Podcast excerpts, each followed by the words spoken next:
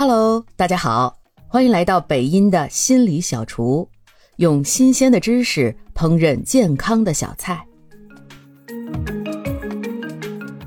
前些日子啊，我在 YouTube 上看了一个心理医生的视频，他是讲人的担忧是怎么形成的，以及它如何会导致我们出现焦虑的症状，并且我们如何通过一些方法来对自己的担忧进行调整。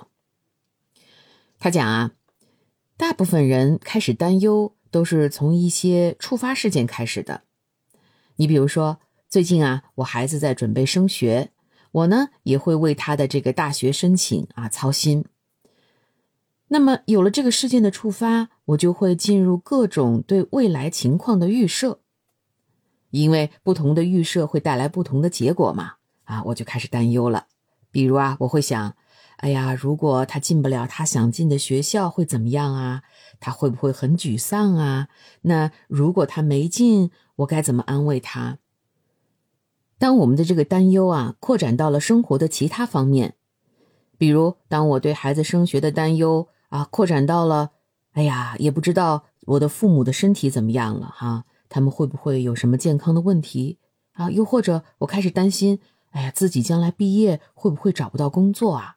啊，如此这个担忧就扩大化了，并且如果这种担忧频繁到我每天都要担忧很长时间的话，那就是焦虑了。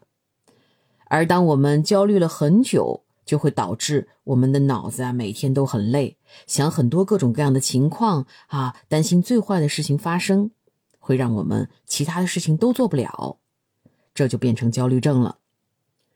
所以啊，你看这个担忧啊是。我们焦虑情绪的开始，也是很多焦虑症最难以摆脱的症状之一。那么，究竟是什么会让我们的担忧不断扩大、发展成焦虑的呢？这位医生提到啊，加速这个过程的，实际上是一种叫做对不确定性的不可容忍性。当有一件事情触发我们开始进行对未来各种情况的预设的时候，我们其实就是把自己放进了各种不确定性中。其实呢，对大部分人来说，我们是有能力承受一定程度的不确定性的。那么这样对一件事情的担忧就不会扩展到更大的范围中去。但是呢，有一些人对这种不确定性的容忍度特别低。啊，你比如说，有些人出去旅行，需要把行程计划安排的特别细，甚至到每天去哪里吃啊，吃什么都要安排好。而在这个过程中，如果一旦出现和自己的安排不符合的情况的时候，就会抓狂，甚至崩溃。啊，这就属于对不确定的容忍度特别低的情况了。啊，而在心理学上，这个叫做对不确定性的一种。心理过敏，这种过敏啊，其实是会很让人挫败的。你看啊，从一个正常认知的角度，这个世界本来就是充满不确定性的。我们生活中的每天都会遇到各种大大小小不能确定的事情，可是很多人对这个不确定性过敏，这就好像和世界的不确定性形成了一种对抗。而当我们想不断通过自己的这种思考和预设来赢得这场 battle 的时候，那是不是就像打一场注定会输的 battle 啊？那么，怎么才能制止自己的这个心理过敏呢？从而让自己避免进入那种担忧的循环，从而陷入焦虑呢？这位心理医生呢，就提出了一个方法，是在现实的治疗过程中很有用的方法。它有点像治疗过敏的那种暴露疗法，啊，比如我儿子小的时候对尘螨过敏，医院呢就给我们开过那种尘螨滴剂，每天往孩子鼻子里滴几滴尘螨，然后隔一段时间这个再增加量，直到最后身体形成对尘螨的适应，然后就不会产生过敏反应了。那么这个方法也是类似，而那个不确定性就是尘螨。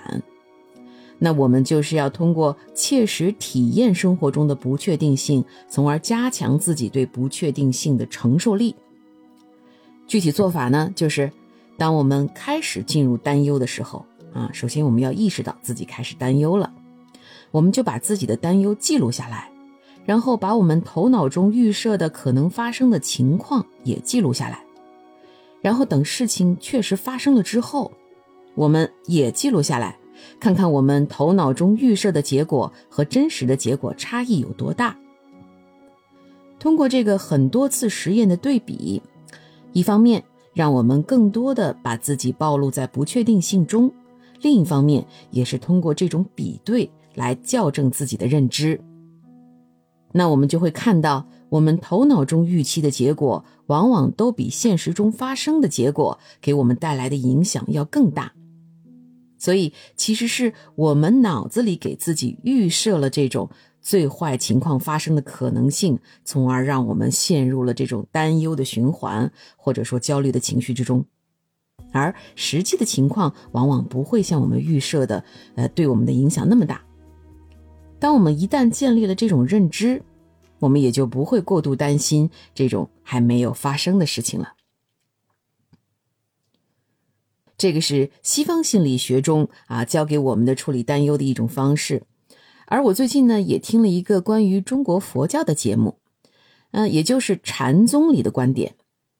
在禅宗里呢，我们把这个担忧也叫做烦恼啊啊。禅宗认为，烦恼的产生是因为我们有如意之心，就是说啊，我有一个期待，我有一个愿望，如果如愿以偿，我们就快乐；而一旦不如意，我们就会有烦恼。可是。世间之事怎么可能都如我们意呢？所以呀，禅宗里面的解决办法是告诉我们要转换我们的心，把这个如意之心转为如如之心。如如之心就是说，遇到任何事物都如其本来的啊，领会事物的意义。当你把握了事物的意义，你的心就不会无处安放。那就成了如如不倒，心不会倒下来。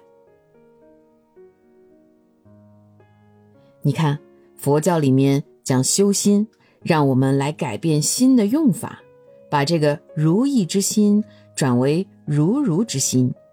这个改变就是转，佛教称为转识成智，智就是智慧了。可见啊，我们。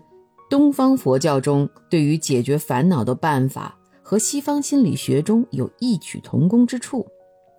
那个改变对不确定性的认知，啊，正是佛教中的如如之心。遇到任何不确定性，都能如其所示的去领会它背后的意义，我们就更容易接受这个所发生的不如自己预期的事情了。那么。烦恼自然就少了。好了，今天的节目就这样。马上就要过圣诞节了，相信大家都有很多节日的愿望。我呢，就祝大家，无论节日的愿望是否实现，你都能接受它本来的样子。其实，节日也不过是三百六十五天中的一天，是我们或者说各种文明。不管是宗教还是西方文明，给它后天赋予了很多意义，让它好像特别了一些。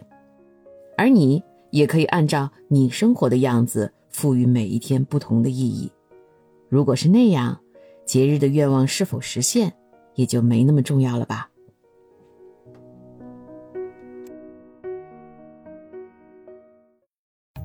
感谢您的收听。如果喜欢今天的心理小菜，记得点赞、评论、加关注，也可以点上一份回去送给你的亲人和朋友哦。